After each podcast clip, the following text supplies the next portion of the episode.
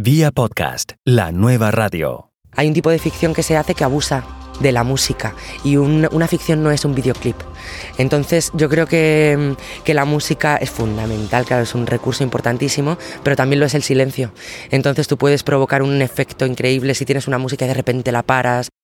Cuando, cuando quitas la música todo cobra un, co- cobra un efecto que no veas. Entonces yo creo que para que haya montañas tiene que haber valles. ¿Qué sucedería si un día nos levantáramos y estuviéramos en todo el mundo sin Facebook, YouTube, Instagram y Twitter? ¿Qué pasaría si se produjese una tormenta solar que causara un gran apagón mundial? ¿Cómo reaccionaríamos si la crisis se extendiera por meses? El podcast El Gran Apagón ha capturado la atención de España y América Latina. Este trata sobre lo que ocurriría si se produce un gran apagón global en el mundo. Hola, ¿qué tal? Aquí Melvin Rivera Velázquez con otra edición de Vía Podcast. Hoy dialogamos con Ana Alonso, directora del Gran Apagón, que nos cuenta las experiencias vividas produciendo este podcast.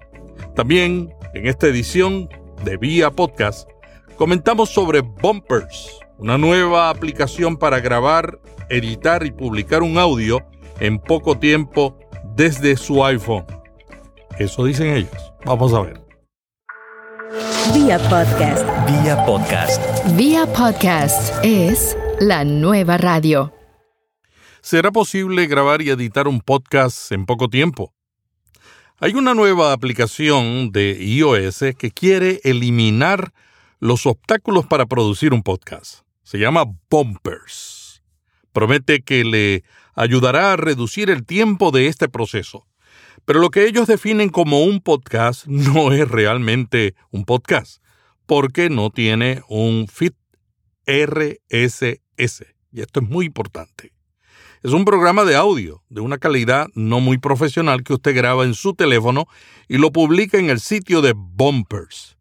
Sin embargo, tiene algunos aspectos innovadores y otros limitantes que vamos a comentar. Lo más que me llamó la atención es que carece de funciones clave para producir un podcast profesional, aunque tiene muchas virtudes. Después de grabar y editar un audio desde su teléfono, usted puede publicarlo a los pocos minutos de terminarlo. Luego le añade la foto del episodio, el título y lo publica. Bumpers es parecida, en cierto sentido, a BossJock. Esta es una aplicación muy popular entre los podcasters. Sin embargo, Bumpers es diferente.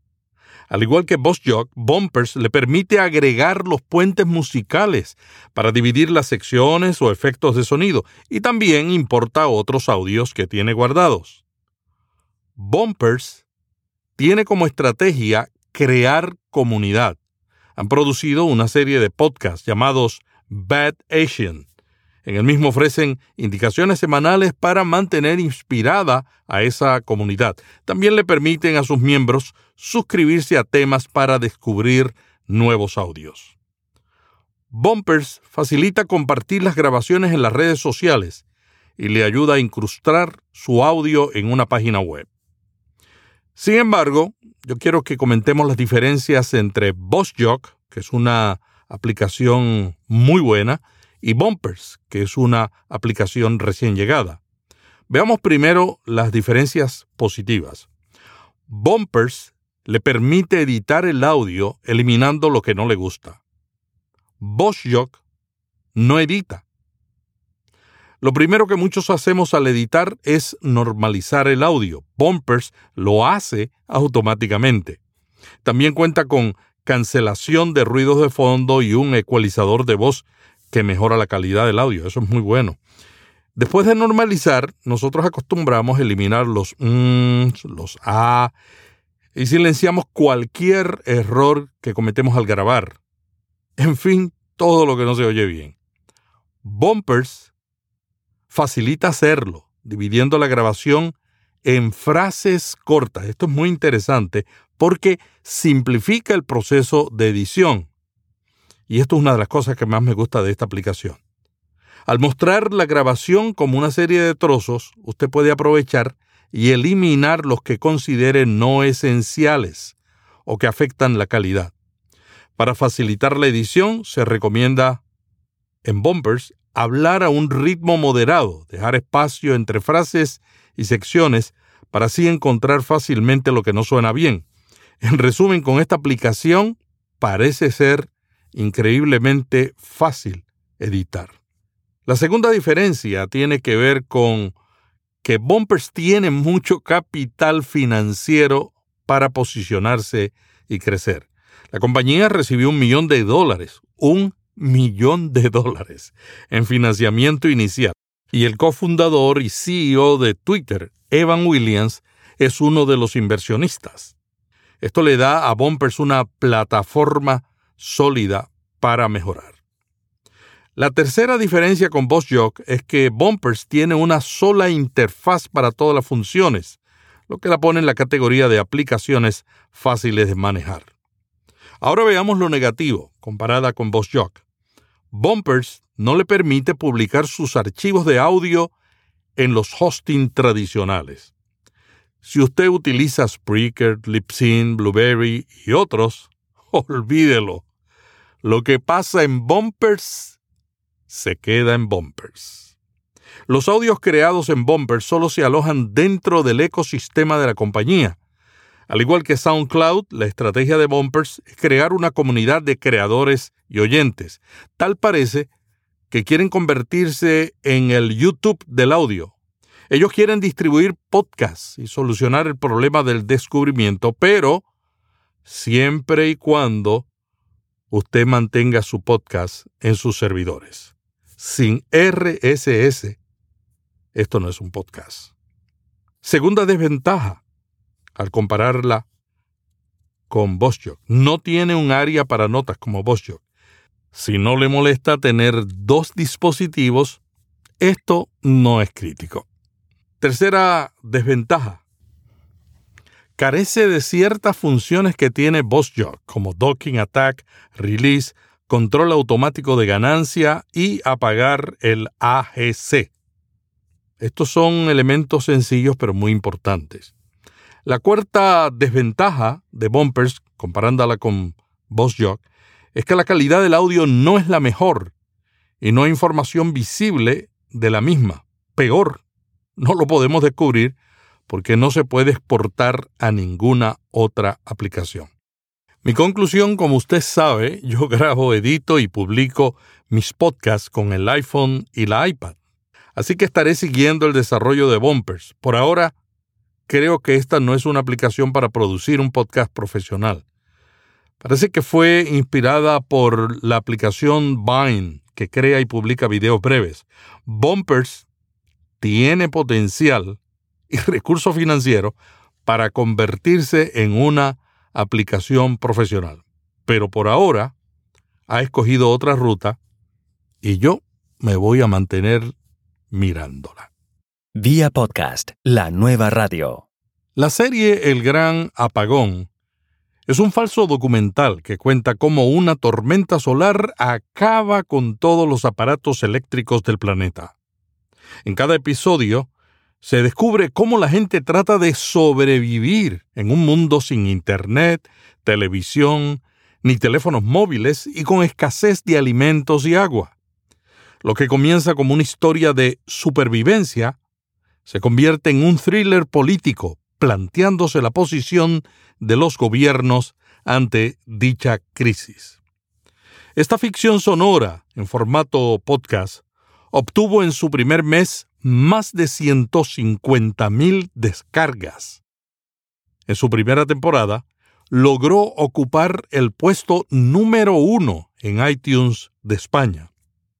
El Gran Apagón, junto a otros podcasts, contribuyeron a que Podium Podcast recibiera recientemente el galardón en los premios Ondas 2016 de España como la mejor plataforma radiofónica en Internet. Bueno, ha sido una experiencia muy gratificante. Yo no me esperaba que un podcast de ficción pudiese tener tanta repercusión. Efectivamente son 50 actores y está planteado a la manera de, pues, de las series de televisión como estamos acostumbrados. Eh, es una temporada de 8 capítulos, cada uno tiene una duración distinta, pero la duración media son unos 15, unos 15 minutos, de 15 a 20 minutos, y entonces en cada capítulo, como tiene que tener una entidad propia, hay unos personajes distintos, no hay tramas que se desarrollen hay una o dos tramas que sí que perduran a lo largo de la serie, pero cada capítulo tiene una entidad y por eso las tramas no se prolongan tanto y se pueden hacer capítulos que van enganchando al oyente de uno a otro. No hace mucho el presidente de los Estados Unidos, Barack Obama, dictó una orden ejecutiva presidencial en la que exigió a las autoridades del país que se preparen para una posible tormenta solar. Obama ha dado un plazo de 120 días para desarrollar un plan para proteger a la nación ante un eventual fenómeno de este tipo. Interesante que la primera temporada del podcast El Gran Apagón coincidió con este anuncio real y ellos lo incluyeron como un episodio extra. Bueno, esa ha sido una broma a modo de epílogo, porque vimos el otro día la noticia de que Obama ha advertido a Estados Unidos que se prepare para una tormenta solar y como ese es justo el tema de nuestro serial, pensamos que, que era divertido leer la noticia y subir el último capítulo, subir eso como un último capítulo, pero es, bueno, ha sido un post, ha sido una especie de epílogo antes de que hagamos la segunda temporada que ya está prevista. ¿Y cómo ha sido la reacción de la gente a la duración del podcast? Bueno, hay de todo. Mucha gente dice, ay, yo me hubiese gustado cuando, cuando te gusta algo, me hubiese gustado que durase más.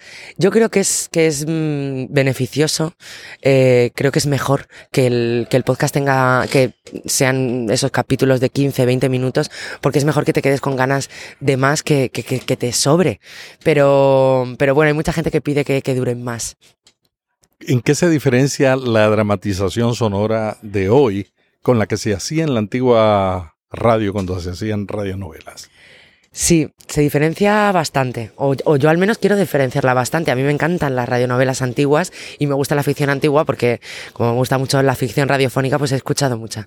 Pero es verdad, y de hecho mm, evitamos ese término radioteatro, que la gente eh, asocia el radioteatro a un tipo de, de, serial, de novela, que tiene unos tintes característicos, que además es un poco culebronero, que tiene eh, muchos ingredientes de, de, de am, am, amoroso, que, y entonces yo quería que, que, nos alejásemos de esa idea, ¿no? Que hacer una, una ficción sonora moderna y que la gente piense en otros términos en la ficción, igual que te engancha las de televisión, puede ser igual de apasionante, aún sin imagen. Para hacer ficción sonora se requiere un buen guion y buenos actores. José Pérez, el guionista del Gran Apagón, descubrió el tema de las tormentas geomagnéticas. Estas son tormentas solares que cuando llegan a una determinada intensidad pueden afectar los sistemas eléctricos y tecnológicos terrestres. Pérez decidió que era una buena premisa para una historia de ciencia ficción. Después que se logra un buen guion, lo siguiente es la selección y dirección de los actores. Según Ana, lo más difícil es que cada capítulo es independiente. Con un reparto de más de 50 actores, algunas grabaciones se complicaron. Según la directora, los actores del Gran Apagón fueron los mejores actores para los personajes que tenían que representar. Cada uno fue seleccionado muy cuidadosamente para cada papel que interpretaron. Donde hay que hacer hincapié eh, fundamentalmente y primero es en, en, la interpretación en los actores.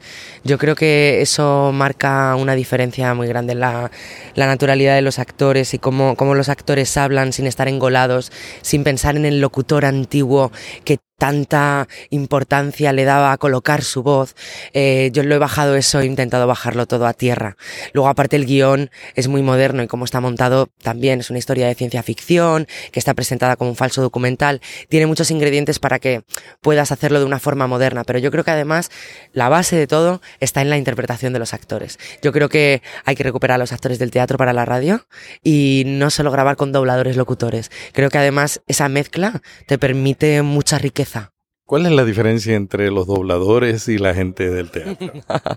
bueno, es que en, en, el teatro, por ejemplo, yo tengo una voz muy grave. Yo, he hecho, yo hago teatro y hago radio. Y en el teatro siempre me han aconsejado que no, que no me escuche, que no me, que no me apoye en mi voz, porque la voz si la tienes potente y, y llega, ya está, no tienes que trabajarla más. Y los, los locutores trabajan todo el rato perfeccionándola, escuchándose. Para un actor son importantes otras cosas y utiliza el cuerpo. Yo defiendo que para grabar radio hay que utilizar el cuerpo, que el cuerpo importa. En ese sentido, sí que hay una diferencia. Los, los, locutores tienden a escucharse más, a colocar los finales, y yo a veces les pedía a los actores que, pues, que eh, usasen su voz ronca o su, o cuando porque claro, una cosa es hacer un anuncio y otra cosa es hacer ficción y resultar veraz y verídico. ¿Cómo lograste eso de que el cuerpo importa? Con la voz. Mira, te lo voy a, te lo voy a decir. Yo puedo eh, estar en una escena de acción y decir, venga, venga, ven, ven, ven, pero me cuesta mucho si no muevo el cuerpo. Ven, ven aquí, ven, por favor, que lo necesito. Si no muevo el cuerpo, sin embargo, si muevo el cuerpo, que es algo que muchas veces en los estudios no te dejan moverte porque la voz se va de plano, porque gritas, porque tienes que estar allí calladito, quieto. Yo invito a mis actores a que no, a que se muevan y, venga, ven, el cuerpo. Ahora yo me estoy saliendo, la voz está saliendo de plano, estoy en otro, ven, ven aquí, ven aquí, pero estoy saltando, utilizo el cuerpo y eso hace que la voz salga de otra forma. Oye, cuéntame también sobre el, el efecto que tú lograste con la música. Bueno, antes se hacía mucho radioteatro que no, que no tenía muchos fondos, que no tenía mucha música. Ahora va muy montado, pero um, hay un tipo de ficción que se hace que abusa de la música y un, una ficción no es un videoclip. Entonces yo creo que, que, la música es fundamental, claro, es un recurso importantísimo, pero también lo es el silencio. Entonces tú puedes provocar un efecto increíble si tienes una música y de repente la paras. Cuando, cuando quitas la música todo cobra un, co cobra un efecto que no veas. Entonces, yo creo que para que haya montañas, tiene que haber valles. Si tú lo, lo tienes todo hipermontado, hipersaturado, el horror vacui este de que no haya ni un segundo de silencio, creo que estás incurriendo en un defecto porque al final eh, te queda una cosa muy recargada, muy barroca. De todas las cosas que tú hiciste en esta primera etapa de, del gran apagón, ¿cuál tú crees que fue la razón, la principal razón por la que la gente le gustó tanto? Yo creo que eso también es fundamentalmente mérito del guionista, porque creo que encontró un tema a caballo entre algo real, basado en algo real, pero que se presta a una historia de ciencia ficción y que concibió además una serie hecha en capítulos, esto ha innovado mucho y creo que a la gente le engancha mucho este tema. Además, como tiene, como tiene unos tintes apocalípticos, estos han sido siempre temas, mira la guerra de los mundos, han sido siempre temas que interesan a la gente. Producir ficción sonora tiene muchos retos. Uno de estos fue escribir y producir para el oído. En la televisión se puede decir vamos hacia allá y mostrarlo. En una ficción sonora, el oyente no sabe qué es allá. El guionista y la directora tuvieron que darle al oyente muchas referencias clave continuamente, sin ser explícitos, sin insultar su inteligencia. Por otro lado, la directora también manejó su equipo para que todos sacrificaran algo en pos de algo mayor en una ficción todos tienen que sacrificar, porque el guionista quiere dejar su sello, el técnico quiere dejar su sello, la directora quiere dejar su sello, y creo que mi labor es un poco apaciguar esa, esa, mm, ese afán de protagonismo que tenemos todos en un momento de que se note que yo he pasado por aquí. Entonces, por ejemplo, con, con, con cuando tú propones algo y ves y la otra persona ve que funciona, pues eh, se hace equipo se hace equipo y si es una persona, y yo bueno, además con, con mi técnico y con mi guionista, con Roberto Majani y con José Antonio Pérez, he tenido una sintonía estupenda, pero también con los actores, cuando un actor te propone algo y a ti no te convence y le dices, prueba otra cosa, vamos a probar esto. Y luego cogemos en lo que tú te sientas más a gusto. Pero si la cosa que le has propuesto funciona mejor, el actor no es tonto, va a coger lo que mejor le, le convenga. El Gran Apagón es igual de emocionante que una serie visual. Ana opina que las ficciones sonoras son similares a los libros leídos. Sustituyen a esa voz que surge en la cabeza cuando lees. Ante una generación que no imaginaba cómo sería escuchar una serie sonora de ficción, el gran apagón ha logrado no que regresemos al radioteatro del pasado, sino a algo mejor, a la ficción sonora del presente usando técnicas nuevas de dramatización para el oído. ¿Logrará el gran apagón un efecto similar en el podcasting de habla castellana al que logró el podcast Serial, que aunque de temática y género diferente, transformó el mundo del podcast? Bueno, ojalá. me, me, ha inventado una cosa. Serial tiene, tiene unos datos mm. que, que, vamos, ya soñaríamos nosotros. Es verdad que Serial, la base es periodística y esto es una historia de ficción pura y dura. Y, y bueno, tiene otra, otra complejidad Serial, ¿no? Pero bueno, ojalá, por lo menos de la ficción, que, porque la gente, mm, a mí me ha gustado mucho que mucha gente joven me ha dicho, escucha Gran Apagón, no sabía que una historia en audio podía engancharme. Eso me parece que es el futuro. Que que, los buenos contadores de historias, que hay, hemos hablado mucho ¿no? de los storytellers y de la importancia de esto, que los buenos contadores de historias enganchen a la gente por ahí, porque cuanto más se escuche, más lo vamos a difundir, más lo vamos a propagar y al final todo el mundo sabrá lo que es un podcast de ficción. Mm, mi, madre ya, ya, ya se ha hecho a lo que es un podcast de ficción y se lo sabe descargar y todo. Eh, el futuro es que mi abuela también. ¿Qué podríamos esperar en la segunda etapa del gran apagón? Podemos. Eh, José Antonio Pérez, no voy a hacer spoiler, no voy a contar el final. José Antonio Pérez se lo ha puesto difícil con el final de la primera temporada. No puedo adelantar nada ni avanzar nada, me mataría. Sé, mm, sé por dónde va a ir, pero va a seguir habiendo mucha tensión. Eh, no puedo contar nada más. y lo entendemos, y lo entendemos. Es que me vienen ideas y digo, no, esto tampoco. Y digo, no, esto tampoco. El filtro, el filtro es importante. Pues se va, a, se, va a mantener la tensión, va a haber algunas eh, tramas que continúen, va a haber muchas cosas nuevas y el planteamiento es muy interesante. Donde, donde empieza otra vez eh, esa segunda temporada, donde se ambienta em, temporalmente, es muy importante. ¿Cómo ves el podcasting en castellano? Lo veo creciendo porque es, mm, es el, el, camino de hecho que nos queda. Cada vez se hacen más cosas de ficción, además hay iniciativa privada y mmm, cada vez más pues mm, grupos más grandes, que eso nos puede venir bien a todos, eh, están empezando a fijarse en el podcast como, como un objetivo a desarrollar.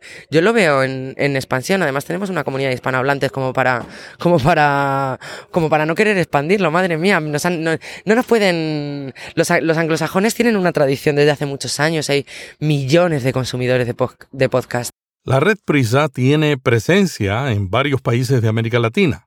¿Cuáles son los planes para producir más podcasts de este género en el continente latinoamericano? Sí, se va a estrenar dentro de poco Mi Narco Favorito, que es una serie que ha escrito Arturo Pérez Reverte y está dirigida por eh, Guillermo Arriaga. Se ha grabado en México con actores mexicanos y también con algún actor español que, que se han llevado allí. Muchas gracias, Ana. ¿Algo más que quieras añadir? No, muchas gracias a ti por entrevistarme. Y que viva la ficción. Eso es lo que quiero añadir, que, no, que nos rescata tantas veces de la realidad. Gracias a Ana Alonso, directora del podcast El Gran Apagón, por esta conversación sobre la creación y los factores del éxito de este podcast. El Gran Apagón está rescatando el género de la ficción sonora por medio de historias apasionantes usa la nueva radio como medio para lograr una experiencia cautivadora y crea imágenes en el teatro de la mente. Felicitamos al guionista, a los actores, al sonidista y a la directora de este esfuerzo. Un buen contenido ayudará a que los podcasts, la podifusión, la nueva radio, penetre las mentes de nuestros públicos. Gracias y aquí Melvin Rivera despidiéndose hasta la próxima edición de Vía Podcast. En las notas encontrarán los enlaces para que sigan a Ana Alonso, El Gran Apagón y a Podium Podcast. Vía Podcast. Vía Podcast. Vía Podcast es la nueva radio.